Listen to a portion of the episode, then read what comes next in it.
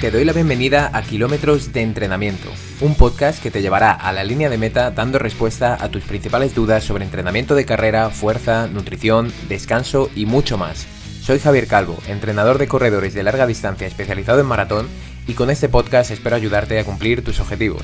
¡Empezamos! Muy buenas, bienvenido, bienvenida a este nuevo episodio del podcast en el que vamos a hablar sobre el entrenamiento de fuerza y la, el nivel o la cantidad óptima de entrenamiento de fuerza que deberíamos tener para realmente conseguir las adaptaciones que buscamos. Y este podcast, como te digo, es ligeramente improvisado porque eh, son las 9 de la mañana, es una hora a la que yo no suelo grabar, no por nada, sino porque normalmente a estas horas me suelo poner más tareas de las tareas urgentes, de la que significa pues atención de clientes, elaboración de planificaciones para los clientes y trabajo de lo que es más importante que tengo que sacar sí o sí. Pero es cierto que los últimos días, estamos en la última semana de febrero, hoy es 22 de febrero de 2022 y estoy grabando esto y en las últimas semanas, cuando he ido a entrenar o he estado programando mi entrenamiento, me han surgido bastantes dudas a nivel de mi propio entrenamiento. Con esto, ¿qué quiero decir o a qué quiero hacer referencia? Ahora mismo estoy preparando el maratón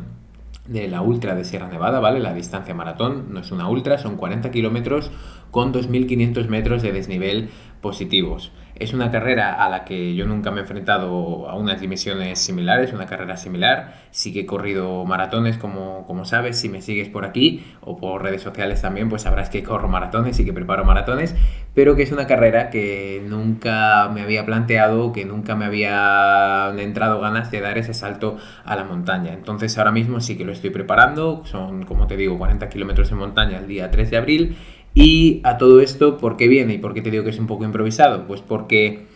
eh, esta vez he hecho una cosa bastante diferente con mi entrenamiento. Lógicamente he tenido que cambiar muchas cosas para entrenar esta carrera de montaña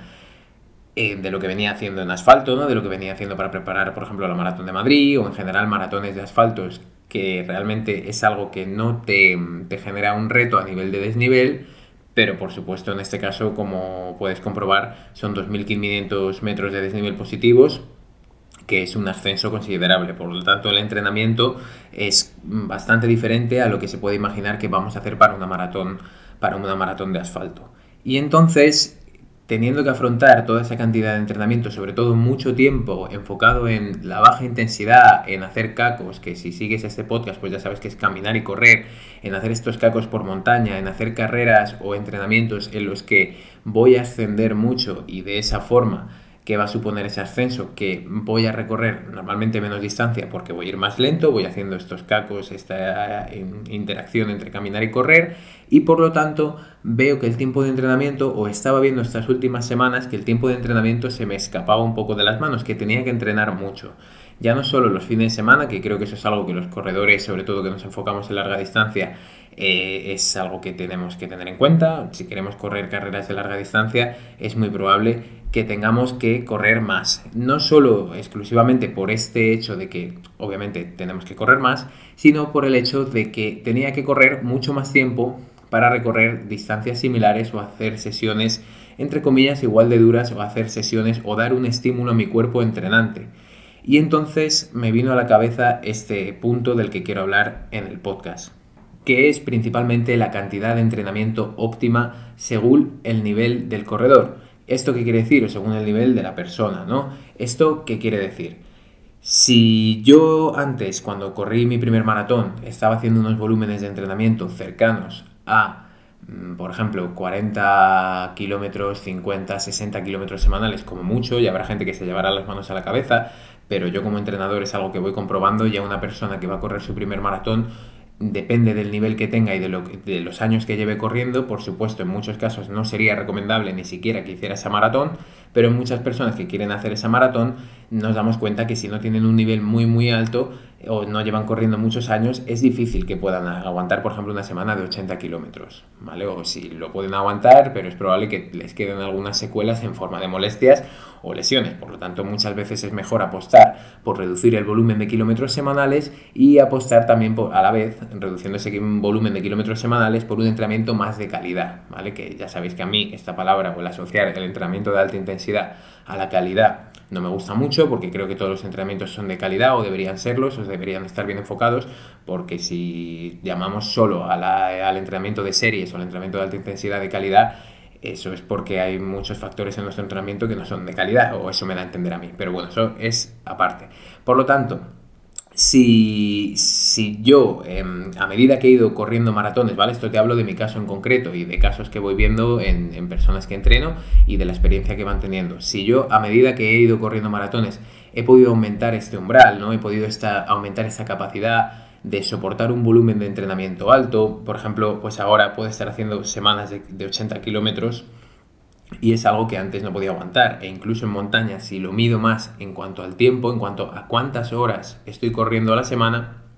puedo aguantar muchas más horas o mi cuerpo puede soportar con un entrenamiento bien planteado muchísimas más horas de entrenamiento a la semana que antes. Y aquí iba el punto, el punto del que te quiero hablar en este podcast, ¿no? cuánto es la cantidad o el nivel de entrenamiento o la cantidad principalmente de entrenamiento óptima que debería una persona tener en base, por supuesto, a su nivel. En este caso, pues literalmente iba corriendo por la montaña, eh, hace muy poco, hace un par de días, y es un pensamiento que me viene desde hace tiempo. Yo empecé eh, un plan de entrenamiento para esta, mm, para esta maratón de Sierra Nevada, para esta maratón de la Ultra de Sierra Nevada, y como digo, era muy diferente y me estaba generando bastante sobrecarga las piernas, bastante incluso sobrecarga mental, y principalmente porque, aparte de que yo estaba haciendo mucho entrenamiento de carrera,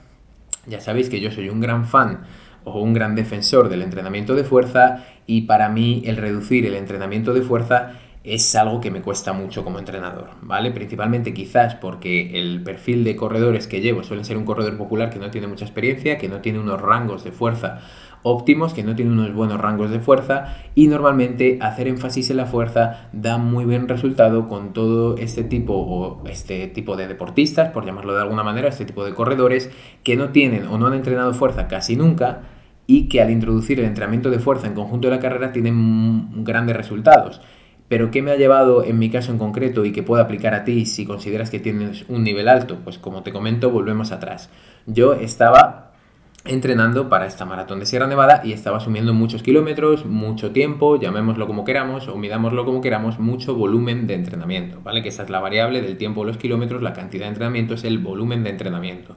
Estaba asumiendo mucho volumen de entrenamiento. El asumir tanto volumen de entrenamiento me llevó a decir, vale, vamos a ver, efectivamente este volumen de entrenamiento yo puede ser que lo, lo pueda tolerar y que lo deba tolerar y lo deba hacer para llegar a la maratón de Sierra Nevada con garantías, pero por otro lado, me estaba dando bastantes problemas cuando quería introducir la fuerza, porque estaba introduciendo bastantes ejercicios de pierna, bastantes ejercicios para trabajar la musculatura de cuádriceps, para trabajar los isquiosurales, para trabajar glúteo, gemelos, incluso el pie, y que ya sabéis que esto es algo realmente importante y que se tiene que tener en cuenta siempre en un entrenamiento de carrera y más de larga distancia, pero ¿qué estaba ocurriendo? Que cada vez que iba, por ejemplo, a hacer un entrenamiento de alta intensidad, iba muy cargado cada vez que iba a hacer un entrenamiento largo o incluso unos cacos, me notaba bastante cargado. Cuando quería meter a lo mejor 5 días de carrera en una semana o incluso 4 días de carrera en una semana, que tampoco es ninguna barbaridad, me, me notaba bastante cargado porque en esos descansos o en esos días de descanso tenía que introducir las sesiones de fuerza y por lo tanto al introducir las sesiones de fuerza, si estoy corriendo una semana cinco días, o pongamos el ejemplo de estoy corriendo una semana cuatro días y hago dos sesiones de fuerza, eso ya son seis días de entrenamiento, a no ser que haga una doble sesión. Y por supuesto, algún día también tenía que hacer alguna doble sesión, pero esto siempre, al final, el introducir mucho entrenamiento puede ser una muy buena idea para muchísimas personas, pero también hay que pensar que muchas veces va a ir en detrimento, va a ir en detrimento de todo el entrenamiento o de toda la capacidad que tenemos de hacer un entrenamiento de calidad. Y aquí vuelvo al concepto de calidad. Yo, por como te digo, no asocio tanto el entrenamiento de series a la calidad, sino que, a qué me refiero en este caso con calidad. Si yo no descanso, si yo sigo cada vez que entreno fuerza, meto muchísimos ejercicios de pierna y mañana tengo que ir a hacer unas series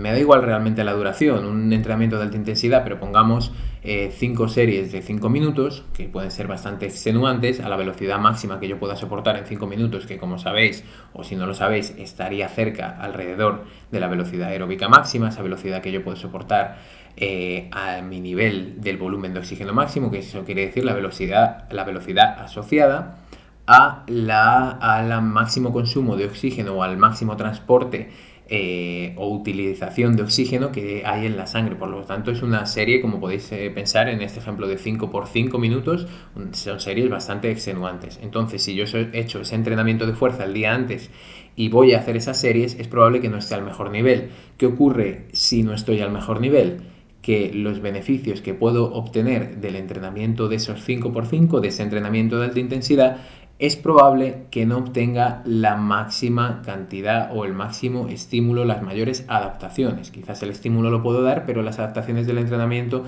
mm, probablemente no las consiga. E incluso el estímulo tampoco lo estará dando. ¿Por qué? Porque al final es probable que esté cansado de la sesión de ayer o de la acumulación de entrenamientos. Y esto, como te digo, es algo que yo he ido notando en las últimas semanas y me ha llevado a hacer un cambio y a hacer este esta pequeña, mm, a elaborar este pequeño pensamiento que te estoy comentando aquí, ¿no? Entonces,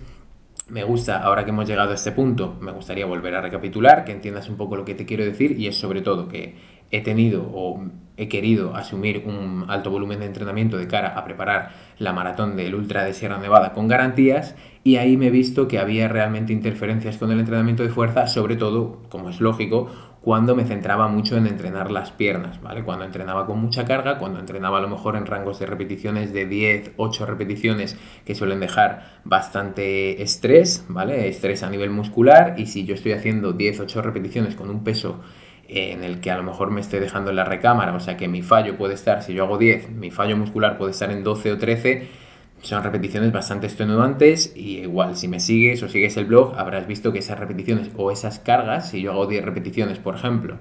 y elijo un peso con el que podría llegar a hacer como mucho 12 pero yo lo dejo en 10, estamos hablando de unas cargas cercanas al fallo muscular, estamos hablando de unas cargas cercanas a un estímulo de hipertrofia y este estímulo de hipertrofia de ganancia de masa muscular genera bastante estrés a nivel muscular que es algo que como digo luego nos puede pasar factura en los entrenamientos. Y esto a lo mejor muchas personas que lo estáis escuchando podáis pensar, madre mía, eh, Javi, em, te estás yendo al lado de, o, te estás alejando del lado de la fuerza y por supuesto que no, pero ahora sí voy con el planteamiento que he empezado a seguir en mi caso concreto y también llevo con algunos deportistas que quizás tienen un mayor nivel a nivel de fuerza, un mayor, eh, mayor experiencia, mayores rangos de fuerza y creo que es ese el punto importante, conocer nuestro nivel, conocer nuestro nivel tanto en relación a la fuerza como en relación a carrera y en base a eso decidir. Así que vamos a verlo. Y volvemos al pensamiento que yo tenía este día hace muy poquito corriendo por la montaña y fue, ese día la verdad que estaba bastante bien, eso hay que puntualizarlo, eh, me notaba muy bien porque había empezado desde hace un par de semanas con eso. En, esta, en, este podcast, hace muy poquito, traje a Alejandro Carril, un amigo mío, compañero de universidad, pero sobre todo amigo, y como amigo pues tenemos muchas conversaciones, eh, pues simplemente en las que hablamos de nuestros propios entrenamientos. Y él me dijo, tío, directamente, me dijo, tío, mira,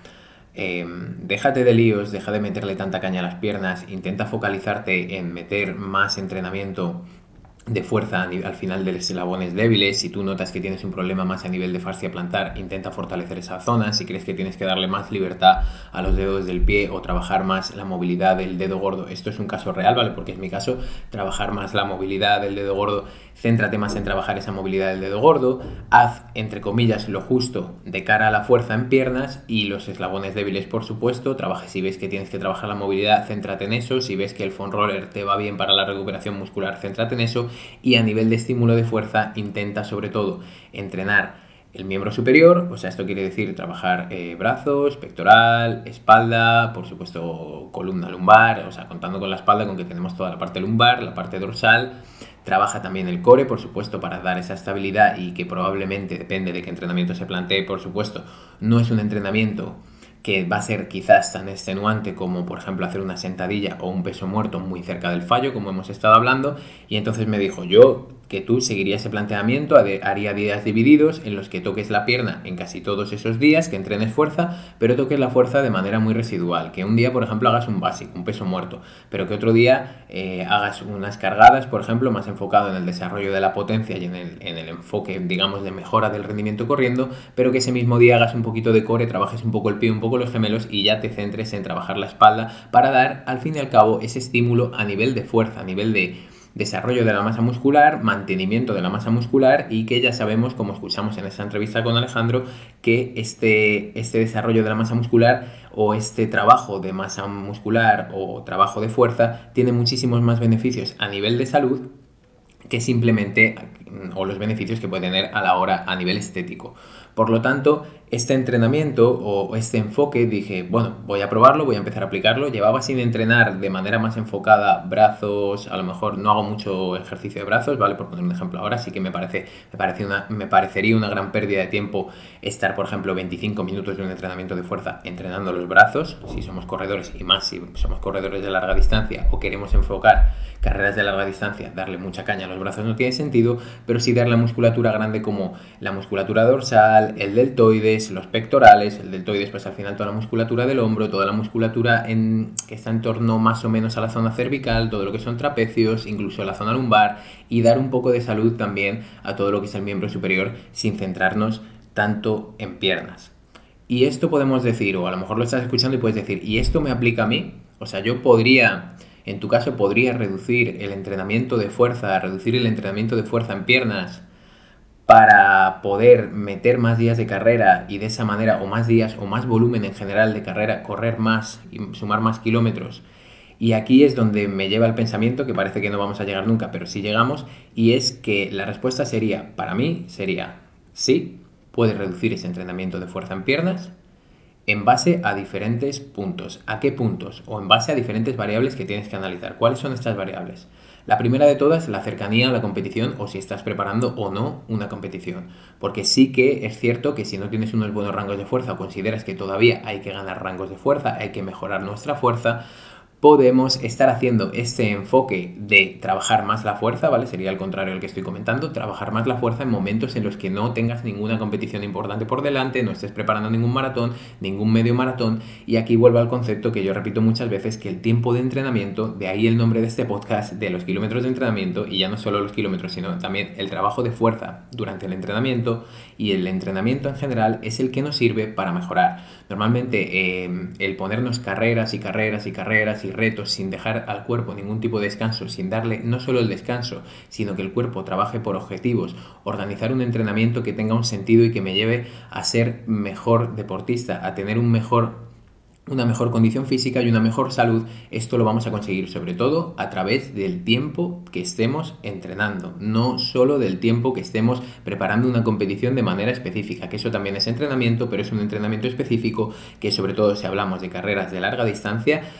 vamos a, incurrir o vamos a entrar en un, en un desgaste muy alto. Entonces, volviendo a la situación, esto aplica a ti, esta parte de reducir la fuerza, trabajar menos la fuerza en piernas y a lo mejor o trabajar directamente la fuerza aplica a ti, pues lo primero, como digo, ver en qué momento del año estamos. Esto de reducir un poco la fuerza, lógicamente, si eres entrenador y me estás escuchando, dirás, pues claramente si la persona se está preparando un maratón y estamos eh, acercándonos a un periodo específico o estamos en un periodo específico y se acerca la fecha del maratón, vamos a reducir el entrenamiento de fuerza, porque el entrenamiento de fuerza tiene que venir antes. Vale, entonces yo a esta persona a lo mejor le preguntaría, oye, y si la persona, por ejemplo, el deportista empezó a entrenar contigo hace tres meses y tiene el maratón, de, perdón, eh, la persona tiene un maratón dentro de tres meses y empieza a entrenar hoy y quedan tres meses para el maratón y no tiene unos rangos de fuerza óptimos, ¿qué hacemos? Porque seguramente si no tiene unos rangos de fuerza buenos, si le pongo todo el entrenamiento específico para maratón o diseño un entrenamiento específico para él, para maratón, durante esos tres meses y me centro en la carrera, es probable que si no tiene un desarrollo de fuerza bueno, lo más seguro es que pueda tener molestias o que no pueda asumir el volumen de entrenamiento que necesitaría esa persona para llegar al maratón con garantías, que no pudiera correr todas las veces la frecuencia de entrenamiento, ¿no? que no pudiera entrenar tantas veces a la semana como necesitaría esa persona. Por lo tanto, igual, este punto súper, súper determinante. Ya no solo la cercanía que tenemos a la carrera, sino en este caso el nivel de la persona a nivel de fuerza, a nivel de rangos de fuerza, si esa persona tiene unos rangos óptimos. Existen diferentes test para poder medir qué rangos de fuerza tenemos, por supuesto, no es lo mismo la fuerza que podemos tener en la musculatura estabilizadora o toda la parte del core, porque ahí hay un, ya como sabéis, el core no es simplemente el abdomen, sino que contamos con toda la musculatura del abdomen, de la cadera, flexores, extensores de cadera, eh, estabilizadores no solo a nivel de abdomen, sino también de columna lumbar, por lo tanto, ¿Qué va a ocurrir? Que en este caso, por ejemplo, si hacemos un test para valorar la estabilidad del core, tendríamos también que hacer un test para valorar probablemente la fuerza en cuádriceps. Tendríamos que testar también la fuerza, la fuerza en isquiosurales y a lo mejor la fuerza en gemelos, ¿no? En la extensión. Pero estos son test, algunos de ellos que te puedo comentar son muy fáciles. Por ejemplo, hay un test de mantenimiento en plancha, o sea, nos ponemos en una plancha, el tipiquísimo ejercicio de abdomen que no es hacer esas lagartijas, ¿no? El otro, el que es ponerse completamente como una tabla y nos ponemos en plancha contra el suelo y cuánto podemos aguantar. Este test puede estar un poco eh, sesgado el resultado cuando la persona pues aguanta mucho y a lo mejor está estabilizando con los hombros o, intentando eh, mantenerse en la plancha con el uso de otra musculatura que no es el abdomen, pero nos puede servir. También hay otro test de elevaciones de talón, ¿no? Con los gemelos nos ponemos en, un escalón y vemos a una pierna cuántas veces podemos elevar el talón y en base a un rango podemos saber si tenemos más o menos fuerza en esa zona. También podría haber un test de fuerza en cuádriceps, pero este, por ejemplo, a mí el que se me ocurre es el que se puede hacer en la máquina de gimnasio típica que te sientas y empiezas a extender y flexionar la rodilla, o sea, subes hacia arriba y hacia abajo sentado la rodilla y mueves la resistencia y a ver a una pierna cuánta puedes aguantar. Y todos esos test los podríamos hacer por musculatura para comprobar realmente si la persona tiene unos rangos de fuerza óptimos. ¿Cómo los podríamos ver también si es enfocado en corredores? Por ejemplo, pues una persona le podemos hacer un vídeo a cámara lenta corriendo y podemos evaluar diferentes cosas. Por ejemplo, en el plano frontal, o sea, si vemos a la persona de frente, podríamos evaluar si sus rodillas son estables, no solo que se dirijan hacia adentro, hacia afuera, si realmente cuando la pisada se produce y yo estoy viendo a esa persona de frente venir hacia mí, si como digo, hemos hecho un vídeo a cámara lenta, yo voy a ver que esa pisada o sea que esa rodilla, en cuanto pisa, no se comporta de manera estable, ¿vale? Pues ahí podemos ver que puede haber un déficit en la musculatura de la cadera, que puede haber un, haber un déficit en la musculatura cercana o que rodea también la rodilla, por ejemplo. Luego, em, en técnica de carrera, por ejemplo, si lo viéramos lateral, podríamos ver un cuerpo que se hunde mucho, ¿no? Que en cuanto impacta cae mucho, que todo el cuerpo cae, cae, cae, cae, va, va, para abajo en cuanto el pie impacta con el suelo y que cuando sale para adelante a lo mejor tiene que hacer mucho esfuerzo para volver a dar el siguiente paso. Ahí que nos estaría indicando, pues seguramente que la musculatura, en este caso más del core, más estabilizadora, no, está, no se encuentra compacta, no está de una manera óptima para el desarrollo sobre todo de una carrera de larga distancia, porque si a esa persona le estamos haciendo, por ejemplo, estos análisis em, completamente descansada, seguramente cuando lleve corriendo dos horas y media, la situación será muy diferente y aún peor. Entonces, Em, volvemos a recapitular, ¿no? ¿Cuándo podría ser interesante el rebajar el nivel de entrenamiento de fuerza? Pues por supuesto acercándonos a una competición. Pero en el caso, por ejemplo, que en estos test, imaginemos, a mí me ha fallado todos, es una persona que realmente no ha entrenado nunca la fuerza, tiene el maratón dentro de cuatro meses, yo seguiría introduciendo más entrenamiento de fuerza, porque para ella aumentar los rangos de fuerza va a ser un seguro para el maratón va a ser un seguro. Y seguramente, como he dicho al inicio, si le mando menos kilómetros a la semana, pues bueno, puede haber un riesgo, por supuesto, de que estructuras como los tendones, los huesos, también los músculos, no se adapten de manera correcta, las articulaciones no se adapten de manera correcta a la larga distancia, pero el maratón sería el mayor impacto que esa persona va a sufrir, digamos, a nivel de kilómetros a lo largo de todo el proceso de entrenamiento para el maratón los 42 kilómetros sería lo más duro que va a hacer, pero en cambio si le voy a plantear una semana de 80 kilómetros y no tiene unos rangos de fuerza mm, realmente buenos, es muy probable que esta persona tenga problemas, tenga problemas para afrontar estos 80 kilómetros. Y ahora vamos, eh, aquí hemos analizado una persona que realmente no tiene unos rangos de fuerza óptimos y en este caso, como digo, es mejor centrarnos en la fuerza, le va a dar más salud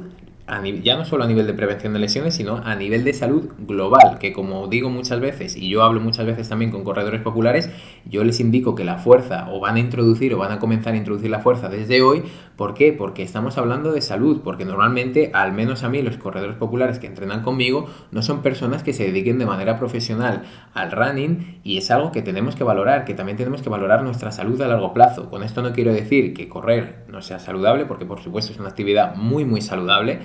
pero si lo hacemos en una medida que, realmente es más de lo que sería a lo mejor lo recomendado si preparamos un maratón y no tenemos esos rangos de fuerza óptimos, repito, sí que esa persona puede tener un riesgo de salud a largo plazo ya con lesiones más problemáticas. Y con la fuerza ya no solo le estaríamos ayudando a prevenir estas lesiones, sino a prevenir bastantes problemas a largo plazo. Y una vez comentado el caso de esta persona que no tiene los rangos de fuerza óptimos, volvemos con mi caso en particular. Ahora diréis, bueno, pues entonces tú eh, eres Sansón, ¿no? O sea, ahora has dicho el, los rangos de fuerza y nos vas a comentar tu caso en particular, es que tú estás súper fuerte. No, pero es cierto que yo me di cuenta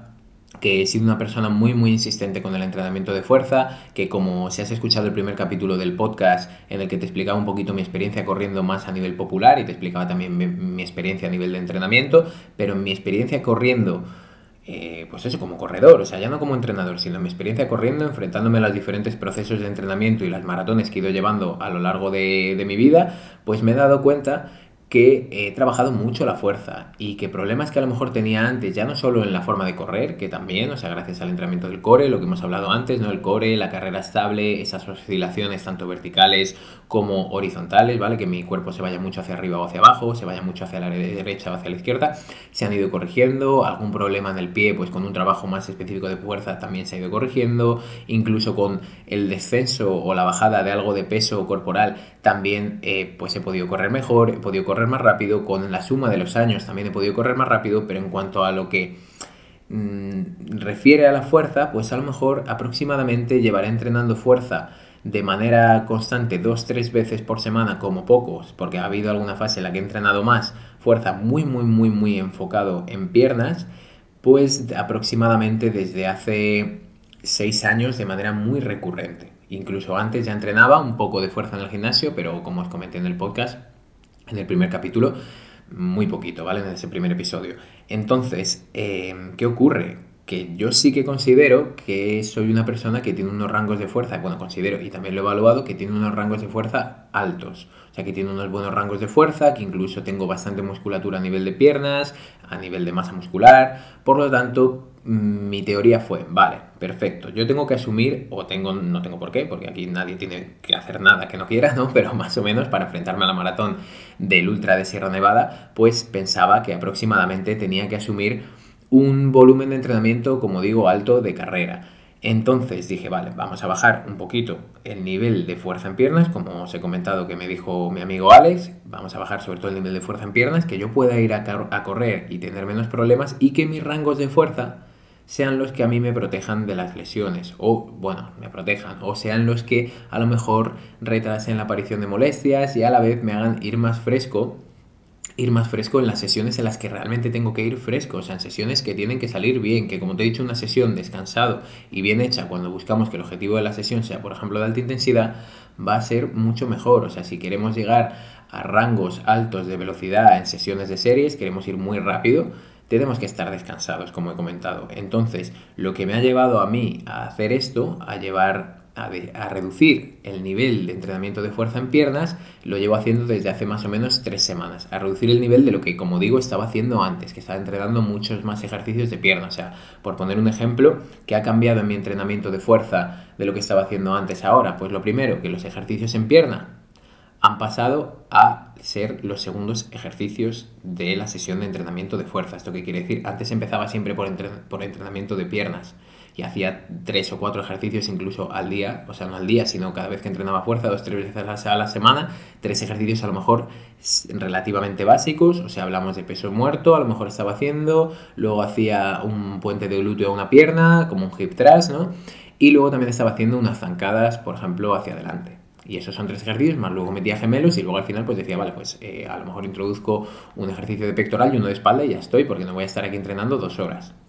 Y en cambio ahora, ¿qué hago? Pues introduzco la parte de miembro superior, pues esta parte pectoral, espalda, hombro, lo introduzco un poquito antes, incluso hago ejercicios combinados, ¿no? Pues zancadas con press militar, ejercicios que me lleven a desarrollar más la potencia, ¿no? Por ejemplo, yo puedo estar dando una zancada para atrás con una mancuerna agarrada en la mano y cuando subo elevo la mancuerna por encima de mi cabeza, o sea, hago un press militar, que se llama ese ejercicio, más el deshacer la zancada, ¿no? Y estoy haciendo un ejercicio completo que me ayuda también a trabajar la estabilidad en la zona central, en la zona del core, y que incluso al ser un ejercicio una pierna, porque estoy dando la zancada hacia atrás y vuelvo hacia adelante, me sirve también o podría ser más transferente o tener una mayor transferencia a la carrera y darme mayores beneficios. Y además no tengo un desgaste tan grande porque no puedo utilizar grandes pesos y la pierna no le va a costar demasiado hacer ese ejercicio. Lo que pasa es que me centro en ejecutarlo lo más rápido posible. Y estos han sido un poco los cambios que he hecho en mi entrenamiento de fuerza o en general en mi entrenamiento, por supuesto, porque el entrenamiento, como he dicho, de montaña para la maratón se ha vuelto mucho más específico en cuanto a la montaña y por lo tanto tengo que entrenar mucho más tiempo. Luego, dentro de los de pierna, como te digo, pues trabajo más eslabones débiles. Si veo que puede ser interesante o quiero dar más protección, digamos, a mi tendón rotuliano, pues estoy haciendo a lo mejor unos excéntricos de cuádriceps, eh, que eso sí lo, lo puedes buscar si no conoces el ejercicios, pues como el reverse curl nordic, por ejemplo, ese sería un excéntrico de cuádriceps, es complejo y depende de cómo tengan la salud de nuestras rodillas, pues no puede ser lo más indicado, pero pues ejercicios de ese tipo que van a dar más salud, por ejemplo, al tendón rotuliano. Ejercicios como elevaciones de talón, eh, con peso, eh, enfocado en la musculatura gemelo y también enfocado en dar más salud al tendón de Aquiles. Ejercicios como saltos y recepciones que me ayudan también a ganar más estabilidad, ya que la musculatura estabilizadora en la cadera, como el glúteo medio, esté un poquito más activo en las acciones de carrera. Y entonces ya no estoy haciendo tantos, tantos, tantos ejercicios de pierna. Y aquí ya volvemos eh, o vamos a la conclusión, ¿vale? A la conclusión que me llevó mientras yo iba por el otro día por ahí corriendo por la montaña, que ya sabéis que la mayoría que seguís este podcast, pues corréis seguramente y cuando estás corriendo pues hay muchas veces que te vienen un montón de pensamientos y para mí muchos pues efectivamente son a nivel de entrenamiento. Entonces yo iba corriendo por ahí y dije, claro, digo, o sea, ahora me siento bien porque la verdad que estaba teniendo bastante buen rendimiento este día que os comento y, digo, bueno, pues no está tan mal que haya bajado con esto, llevo dos, tres semanas haciéndolo y la verdad que me noto muy bien, me siento bien y me vino ese pensamiento, ¿no? Eh, ¿Lo podría hacer esto con todo el mundo? Y, realmente, ¿cuál es el factor? Como hemos comentado, por supuesto, el nivel de la persona de cara al entrenamiento de carrera, cuánto tiempo lleva entrenando esa persona y qué reto quiere conseguir y cómo de cerca también estamos de ese evento, de esa carrera. Y luego, por supuesto, el nivel de la persona en relación al entrenamiento de fuerza. Y este es el pensamiento, la conclusión que te quiero dar para acabar este capítulo del podcast. Muchas veces cuando no lleves entrenando fuerza o no hayas entrenado fuerza nunca o consideres que tienes unos rangos de fuerza muy bajos, va a ser mucho más interesante que te, que te centres en mejorar estos rangos de fuerza que te centres exclusivamente en correr, correr y correr y correr. Porque por supuesto mejorar tus rangos de fuerza lleva un trabajo y lleva tiempo y no te sabría decir, pues hay gente que le lleva más, hay gente que le lleva menos tiempo, por supuesto la edad y el tiempo de recuperación entre sesiones es clave y cuanto mayores somos más difícil nos es recuperarnos de las sesiones de entrenamiento, independientemente sean de fuerza y de carrera, pero sí que es cierto que en estas personas que podéis tener unos rangos de fuerza bajos o que nunca habéis entrenado la fuerza, sí os recomendaría que en algún momento de vuestra vida os centrarais de verdad en eso. No quiere decir que no corráis. Quiere decir que os centréis en el entrenamiento de fuerza y en fortalecer vuestra musculatura durante el tiempo suficiente como para que los resultados se vean, como para que tu musculatura sea más fuerte, para que tu carrera sea más estable y para que, por supuesto, tu rendimiento mejore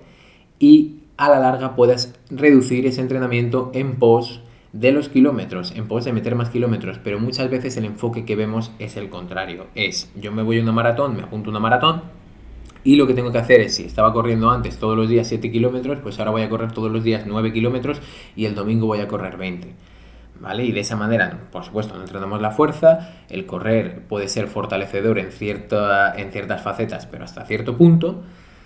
y hay que tener en cuenta que mejorar nuestros rangos de fuerza, como digo, va a ser un seguro. Así que la conclusión es esta. Por supuesto, si tus niveles de fuerza son altos y eres una persona que ha trabajado la fuerza desde hace mucho tiempo, has hecho una buena pretemporada, digamos, en, las que, en la que también has centrado mucho el entrenamiento de fuerza y es algo que incluso has evaluado y has podido testar, como te he comentado, con diferentes tests que existen para esto, perfecto. Puedes seguramente reducir los kilómetros, perdón, reducir tu entrenamiento de fuerza, puedes aumentar los kilómetros que necesites para llegar a esa prueba y por supuesto aumentando los kilómetros, eh, ahí no nos vamos a engañar, si tú eres capaz de meter más kilómetros, eres capaz de meter más estímulo de carrera. Si eres capaz de meter más estímulo de carrera, te va a ser más fácil, por ejemplo, mejorar tus ritmos, te va a ser más fácil llegar a carreras más largas, si ese es el objetivo. Pero la conclusión es que deberíamos antes pasar por un proceso de construcción de fuerza, por un proceso de mejora de la fuerza en nuestra musculatura, de mejora de nuestra estabilidad y esto nos dará un beneficio directo en la carrera.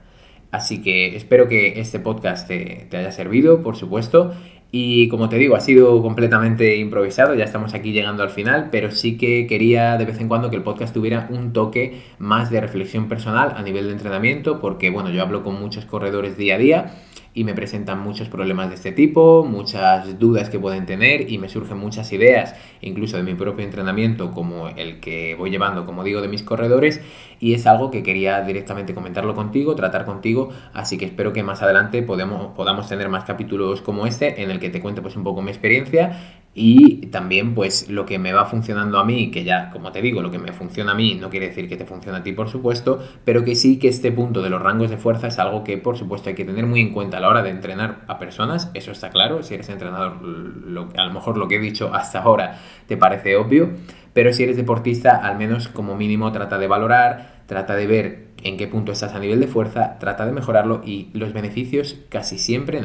es que te diría que en el 95% de los casos vas a obtener beneficios de priorizar la fuerza en algún momento de tu vida. Así que nada, hasta aquí hemos llegado. Muchísimas gracias por escucharme. Espero que, que, te vaya muy bien, que puedas seguir sumando kilómetros, como digo, kilómetros de entrenamiento al lado mío y al lado de este podcast. Y ya sabes que puedes suscribirte al podcast en tu plataforma favorita, ya sea Spotify, Apple Podcast, en iVoox, puedes dejarme también un comentario o me puedes enviar un email sin problema. Y que luego también dentro de mi página web javiercalvo.ran tienes un apartado específico del podcast donde voy resumiendo algunos de los capítulos en formato blog, que creo que también te puede ser útil y en muchos de ellos sí que dejo las referencias bibliográficas, los estudios científicos que utilizo para pues dar los razonamientos que doy, sobre todo por ejemplo en cuanto cuando me lanzáis preguntas o algo que intento fundamentarlas bastante más que a veces estos capítulos que se basan más en mi experiencia y mi experiencia entrenando a corredores. Así que nos vemos en próximos episodios y espero que, como siempre, te haya servido. A seguir sumando kilómetros de entrenamiento.